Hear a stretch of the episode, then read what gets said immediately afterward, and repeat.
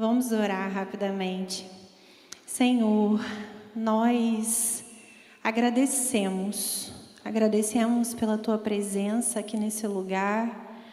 Agradecemos, ó Deus, por essas crianças que foram consagradas ao Senhor tão cedo, ó Deus, mas já sendo apresentadas ao Senhor.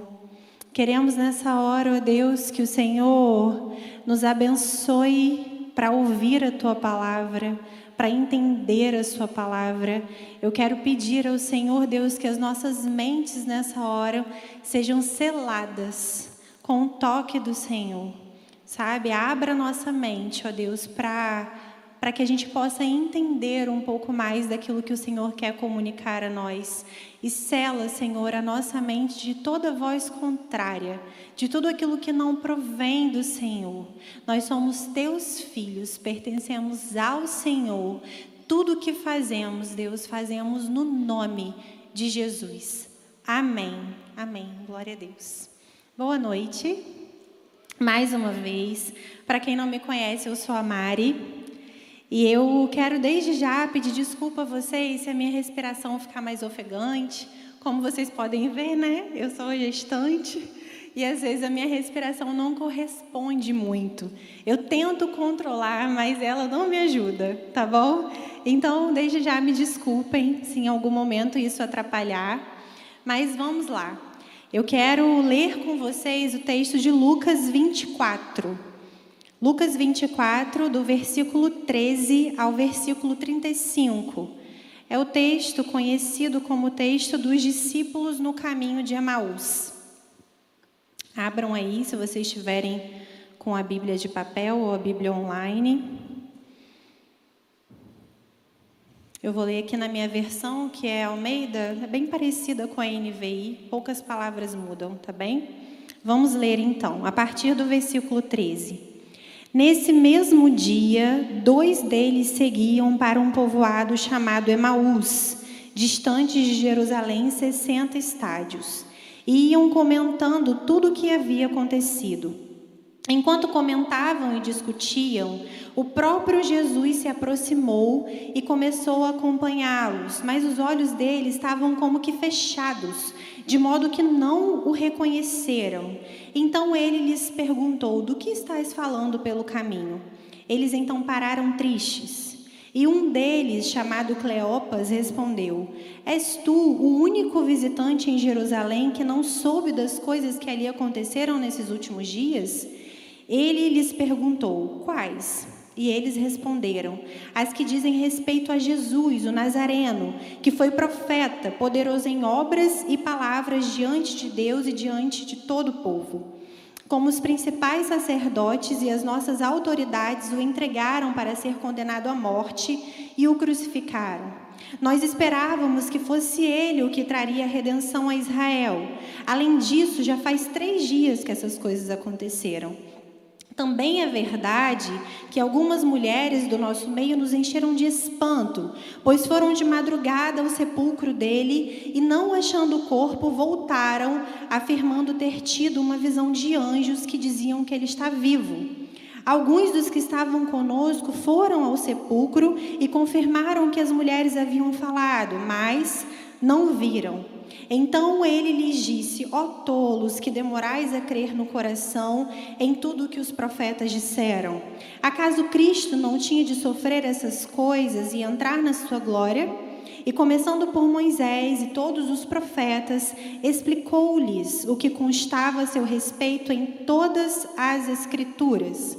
Quando se aproximaram do povoado para onde se dirigiam, Jesus fez como quem ia seguir adiante eles, porém, insistiram, dizendo: Fica conosco, pois já é tarde e o dia está terminando.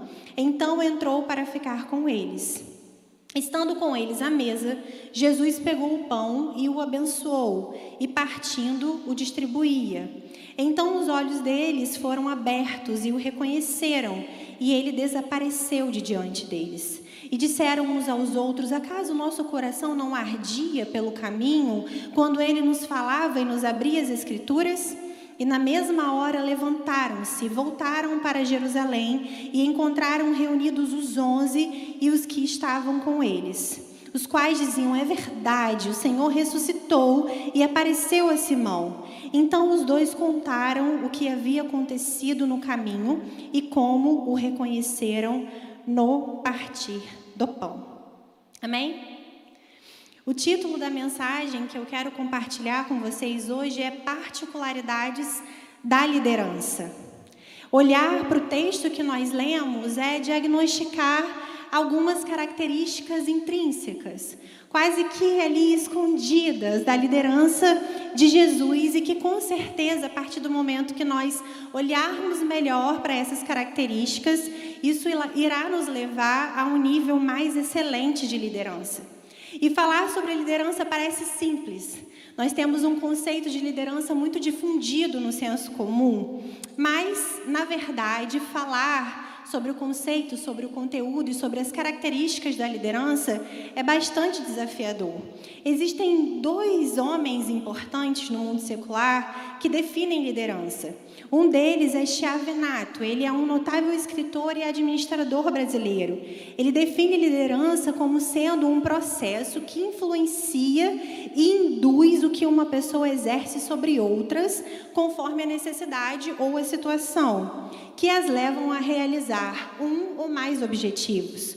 O James Hunter, que é o autor do livro Monge e, o Executivo, muito conhecido, esse livro afirma que a liderança é a habilidade de influenciar pessoas a trabalharem entusiasticamente, visando dirigir, atingir aos objetivos identificados como sendo para o bem comum. As produções, queridos, sobre os conceitos de liderança são inúmeras, mas ao longo dos anos se percebeu que liderança é mais que um conceito. Era necessário estudar as características dos líderes, estudar o perfil de cada líder para determinado cargo. E nos ambientes empresariais, passou-se a dar mais ênfase aos líderes que conseguiam ter um melhor relacionamento interpessoal ao líder que consegue lidar melhor com as pessoas, do que um líder meramente autocrático, um líder que, um líder que sabe somente dar ordens.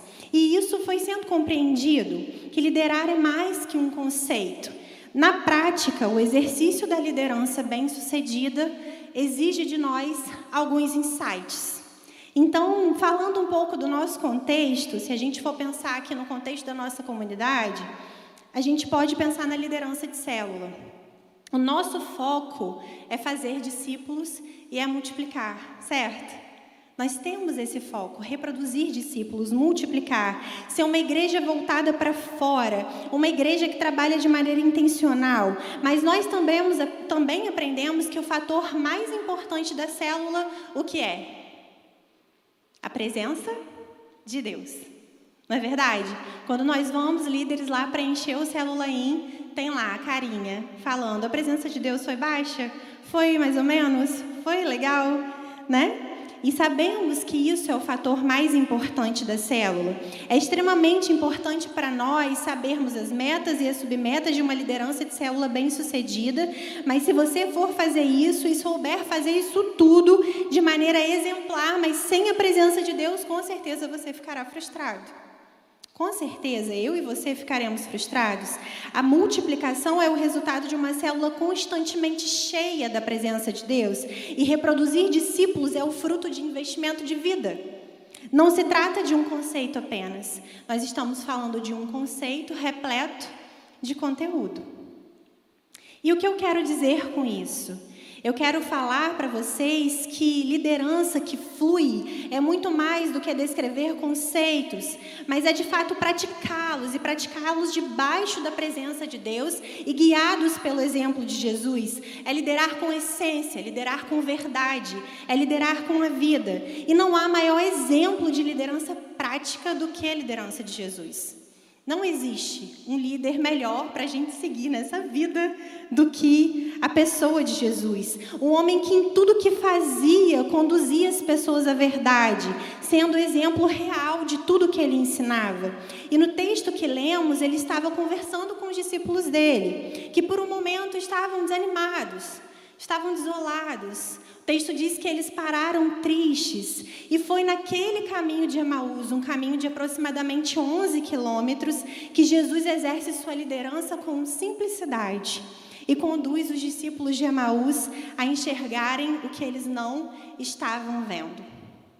E é a partir dessa passagem que eu quero trabalhar com você algumas particularidades da liderança, de maneira prática e simples, amém? Você vai conseguir entender isso de maneira prática e simples. E olhando então para a caminhada de Jesus com os discípulos de Emaús, eu posso perceber que, em primeiro lugar, liderança requer paciência. Observe que nos versículos 15 até o 27, Jesus se aproxima dos discípulos e pergunta o que eles estão falando pelo caminho, no versículo 17. Ele então ouve a história quando os discípulos falam para ele, dos versículos 18 ao 24, ele então dá uma palavra de alerta, de exortação, nos versículos 25 e 26. E então implica, de, explica desde Moisés, passando por todos os profetas, o que constava a, seus, a seu respeito em todas as Escrituras. No versículo 27. Jesus, aqui, queridos, nesse texto, ele exerceu uma coisa que nós chamamos de escuta ativa. O Javier Casademonte, que é um coach, que a gente às vezes fica mais assim para observar os ensinamentos do coach, mas ele é um coach que pratica o seu trabalho a partir da liderança de Jesus. É bem interessante a leitura. Ele diz que a escutativa é ouvir as pessoas com as quais nos comunicamos ativamente, isto é, com total concentração e com a total certeza de que entendemos o que está sendo transmitido a nós. Jesus ele fazia perguntas e ele trabalhava constantemente para entender o contexto de cada pessoa. Por exemplo, no texto de Marcos 5, de 25 a 34, a gente vê a passagem da mulher que sofria de hemorragia 12 anos. E no versículo 31, Jesus a pergunta: Quem me tocou? Então aquela mulher se aproxima e conta a Jesus o que ela estava pensando. Em Mateus 9, de 27 a 31, a gente vê o episódio da cura dos dois cegos. Os cegos, eles clamavam pela compaixão de Jesus e ele lhes perguntou no versículo 28: Crede vós que eu posso fazer isso? E eles disseram: Sim, Senhor. Então Jesus opera o milagre. Em Mateus 20, de 29 a 34, nós vemos a passagem dos dois cegos de Jericó. Os cegos de Jericó estavam à beira do caminho também clamando pela compaixão de Jesus. E no versículo 32, diz, o versículo 32 diz que Jesus parou, os chamou e perguntou: Que quereis que eu vos faça? Eles então disseram que queriam ter os olhos abertos. E então, comovido, Jesus toca nos olhos deles e ele os cura. Em Mateus 8, de 27 a 33, a gente vê uma, um episódio muito conhecido, que foi a confissão de Pedro. Jesus pergunta aos discípulos: Mas vós, quem dizeis que eu sou? E Pedro responde: Tu és o Cristo. Em outro evangelho, ele diz: Tu és o Cristo, filho do Deus vivo. Queridos, Jesus não, não precisava perguntar, concordam? Ele já sabia a resposta. A questão é que Jesus tinha como objetivo se relacionar com as pessoas com quem conversava e fazer com que elas se aprofundassem na revelação e na experiência que elas estavam tendo com Jesus. Se nós observarmos o versículo 27, vamos reparar que Jesus começou por Moisés, passou por todos os profetas e explicou aos discípulos o que constava na Bíblia a seu respeito. Observem a paciência de Jesus. Ele, poder, ele poderia simplesmente falar para eles: ó oh, tolos que demorais a crer no coração, que Jesus precisava viver isso, que Cristo precisava viver isso. Olha só as minhas marcas, eu sou Jesus, eu estou vivo. Ele poderia fazer isso, mas não. Ele decide explicar. Ele decide abrir as escrituras. Ele teve paciência de conduzir os discípulos à verdade. Augusto Cury, em seu livro, O Mestre da Sensibilidade, chama essa característica aqui de Jesus da arte de ouvir e dialogar. Ele diz que Jesus interagia continuamente com o Pai e agia do mesmo modo com os seus discípulos. As pessoas que caminhavam com Jesus, que conviviam com Jesus, elas tornavam-se saudáveis, elas se desarmavam, elas falavam de si mesmas. Ele as estimulava a perceberem a si mesmas. E existe uma citação muito interessante de Bonhoeffer que quando eu li eu fiquei assim, nossa, é isso, é verdade. E eu trouxe essa citação para vocês que diz assim: o primeiro isso, projeta aí para mim, para eles acompanharem. O primeiro serviço que alguém deve ao outro na comunidade é ouvi-lo. Assim como o amor a Deus começa com ouvir a sua palavra, assim também o amor ao irmão começa com aprender a escutá-lo. É prova do amor de Deus para conosco, que não apenas nos dá a Sua palavra, mas também nos empresta o ouvido. Portanto, é realizar a obra de Deus no irmão quando aprendemos a ouvi-lo. Muitas pessoas procuram o ouvido atento e não o encontram entre os cristãos, porque esses falam quando deveriam ouvir. Sabe o que acontece conosco, queridos? Dificilmente nós compreendemos que cada pessoa tem um tempo. Dificilmente nós, como líderes, muitas vezes, ou líderes em potencial, ou até como pessoas da comunidade, sem assumir um papel de liderança propriamente dito, a gente quer colocar todo mundo no mesmo pacote. Né? A gente acha que todos são iguais e eles devem viver então um processo na vida espiritual da mesma forma. E não é assim. Enquanto eu preparava esse, esse sermão, eu me, lembrei, eu me lembrei de um pacote de biscoito. Quando você vai no mercado que você compra um pacote de biscoito, eu pensei no traquinas, né? Estou grávida e eu adoro, estou comendo biscoito recheado, Coca-Cola o tempo todo. Então eu pensei logo no biscoito recheado. Quando você pega o biscoito, um pacote de biscoito, você abre todo empolgado, muitas vezes aquele primeiro biscoito está o quê? Não está quebrado? Muitas vezes, né? E às vezes você vai pegar o segundo todo empolgado para comer e o recheio está lá debaixo do pacote. Você pega aquilo dali e cai farelo para tudo quanto é lado. Eu lembro da minha mãe brigando tanto comigo. E minha mãe tem um pouco de toque assim com essas coisas. E eu lembro eu, eu abro o pacote de biscoito assim devagarzinho, sabe? Pegando para não cair o farelo nem no carro, nem no chão da casa para não sujar nada. E a gente deveria supor que um pacote de biscoito feito de maneira industrial seriam todos iguais, estariam todos da mesma forma. Mas não.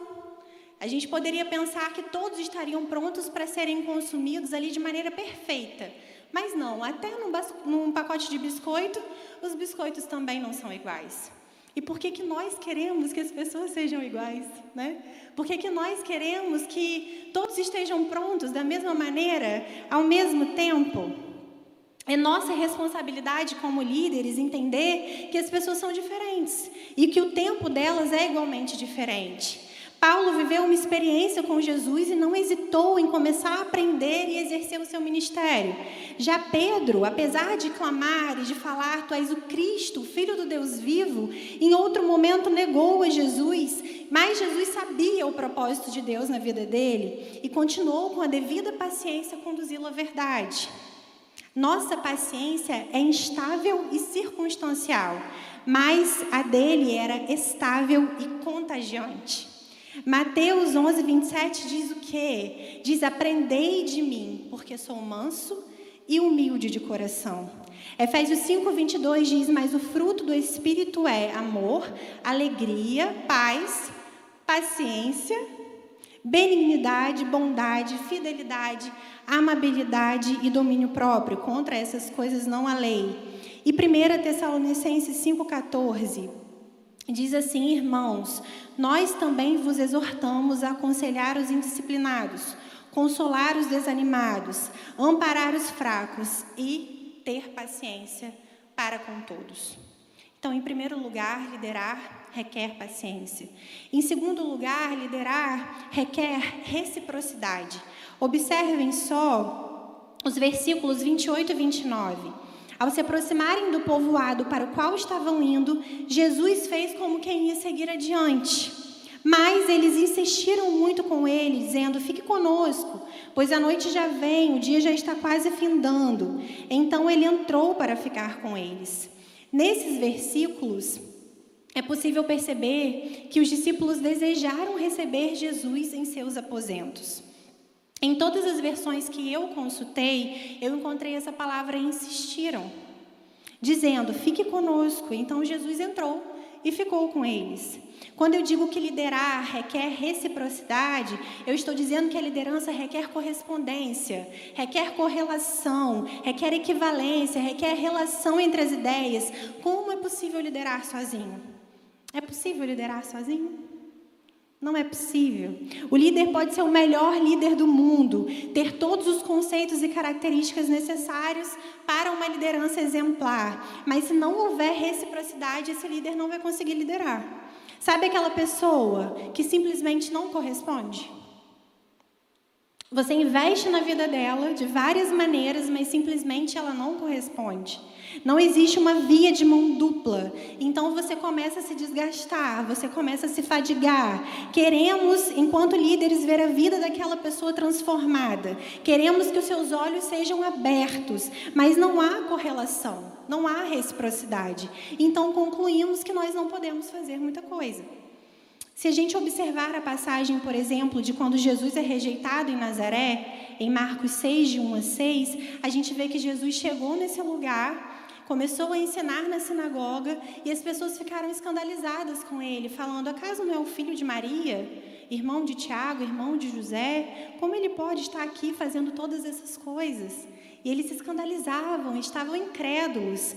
E os versículos 5 e 6 dizem assim: E não pôde Jesus, não pôde realizar nenhum milagre ali, a não ser curar alguns poucos doentes, impondo-lhes as mãos, e admirou-se da incredulidade deles.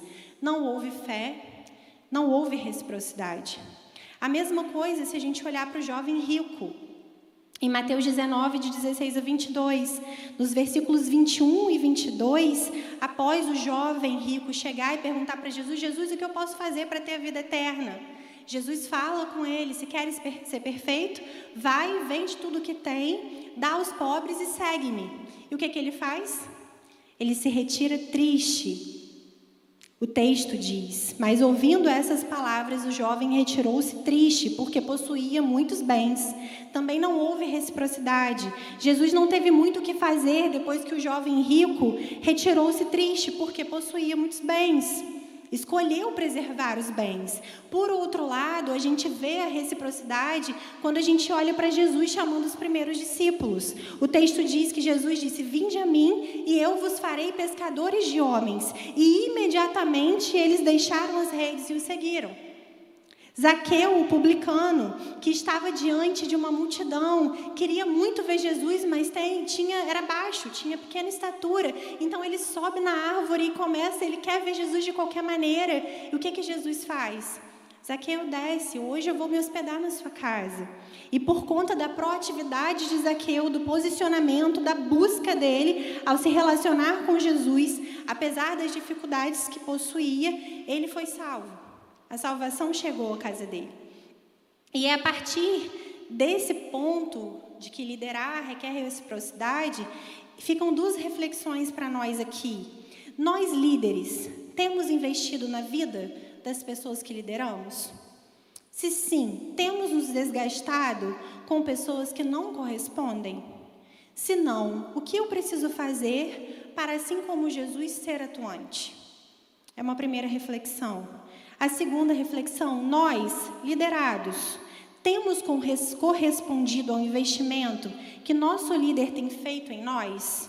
Ou assim como o jovem rico, na primeira palavra que nos confronta e nos tira da zona de conforto, nós vamos embora. Olhando o padrão da reciprocidade de Deus, a gente pode aplicar na nossa relação de líder e liderado.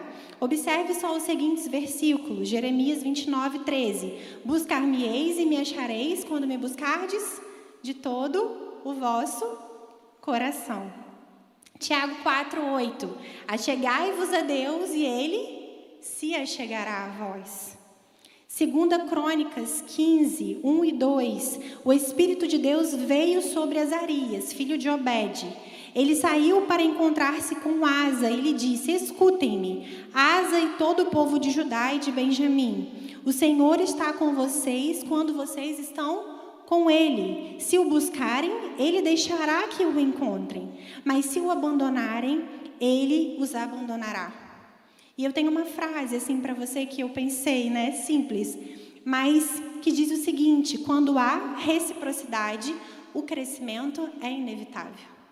Nós crescemos e os liderados também crescem. Nós, porque muitas vezes eu estou nessa posição de líder, mas eu também sou liderada, né? Então, quando há reciprocidade, o crescimento é inevitável. Todos crescem. A relação, ela cresce, ela flui. Todos crescem. E em terceiro e último lugar, o que eu consegui enxergar nesse texto é que além de que liderar requer paciência e requer reciprocidade, liderar requer autoridade. Quando eu digo que liderar requer autoridade, eu não estou falando da autoridade no sentido simplório da palavra, simplesmente o poder de ordenar ou decidir algo. Eu estou falando da autoridade conquistada através da comunhão com Deus e do conhecimento da palavra. No versículo 32, a Bíblia diz: E disseram uns aos outros: Acaso o nosso coração não ardia pelo caminho, quando ele nos falava e nos abria as Escrituras? Queridos, nós precisamos ser líderes cheios da palavra de Deus. Isso é uma verdade. Precisamos ser líderes cheios da palavra de Deus. Se nós formos cheios da palavra de Deus, o Espírito Santo vai atuar através de nós na vida das outras pessoas. Nossa liderança será uma liderança exercida com autoridade, porque nós teremos unção. E nós teremos unção gerada a partir de uma vida de intimidade com Deus a partir de uma vida de devoção diária a Deus. Uma liderança repleta de autoridade, dessa autoridade que eu estou falando aqui, conduz as pessoas à cura e conduz as pessoas ao movimento. Por que a cura? Se nós olharmos o versículo 31, nós vamos ler: Então os olhos deles foram abertos e o reconheceram. Aqueles discípulos foram curados da incredulidade, e isso aconteceu através do ensino das Escrituras. Isso não aconteceu através de outra coisa, não, foi através do ensino das Escrituras. A Bíblia nos relata que eles estavam caminhando, estavam discutindo tristes, desolados, não acreditavam no testemunho das mulheres que disseram que Jesus não estava no sepulcro, havia ressuscitado. Eles tiveram isso como um espanto. Mas quando Jesus exerceu a sua liderança, cheia de autoridade, através da palavra de Deus, ah, meus irmãos, então eles foram curados e foram libertos da incredulidade. Nós precisamos ser líderes cheios da palavra de Deus. Assim a gente conduz as pessoas à cura. O Salmo 119, 130 diz que a exposição das tuas palavras concede luz, dá entendimento aos simples. Hebreus 4,12 diz: Pois a palavra de Deus é viva e eficaz, e mais afiada que qualquer espada de dois gumes. Ela penetra ao ponto de dividir alma e espírito, juntas e medulas, e julga os pensamentos e intenções do coração. E ser um líder cheio dessa autoridade conquistada através do conhecimento da palavra, através de uma vida de devoção a Deus, conduz as pessoas ao movimento. No versículo 33, nós lemos: Na mesma hora, os discípulos levantaram-se e voltaram para Jerusalém.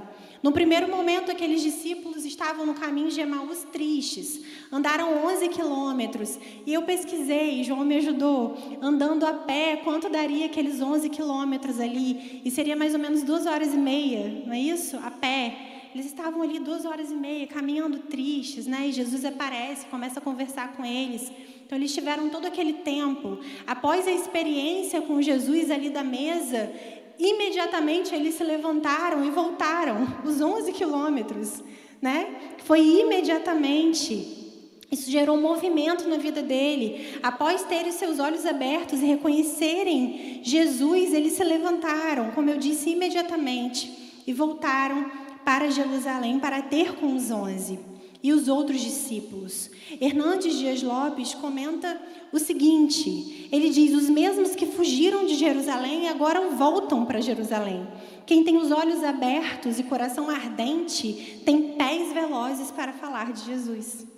Então a incredulidade dá lugar à fé, a tristeza dá lugar ao coração ardente, o comodismo dá lugar ao movimento. Aleluia, aleluia. Queridos, a palavra de Deus, ela modifica a nossa vida. E ela modifica a nossa vida de dentro para fora. A palavra de Deus, de fato, ela é viva e gera vida por onde quer que ela passe. Por onde quer que ela passe. O líder que está equipado e revestido da palavra, ele tem autoridade, ele consegue naturalmente fazer com que os seus liderados desabrochem.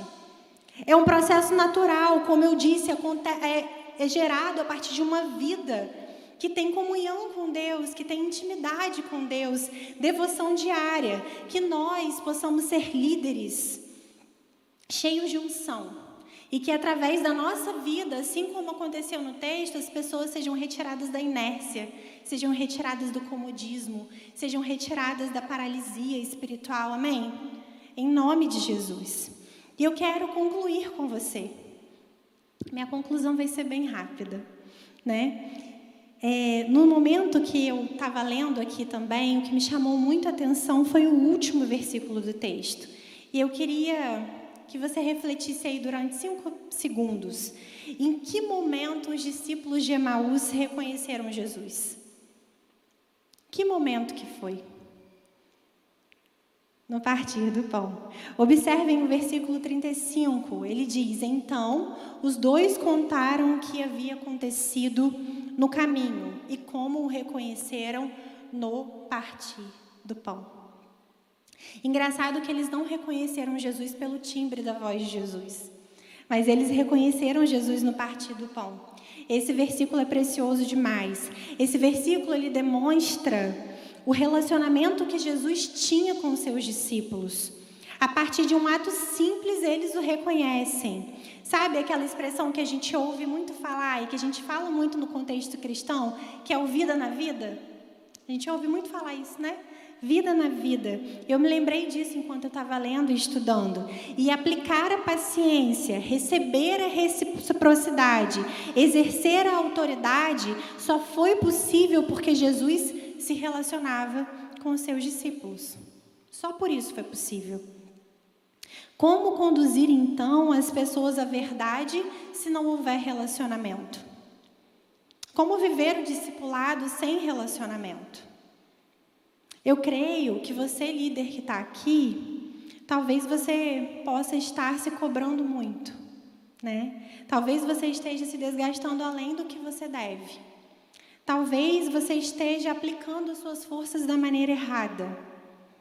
Talvez você precise de mais paciência né? Ou talvez você precise entender que sem reciprocidade não há muito o que fazer. Ou talvez você precise ter a sua liderança potencializada por uma constante vida de devoção a Deus.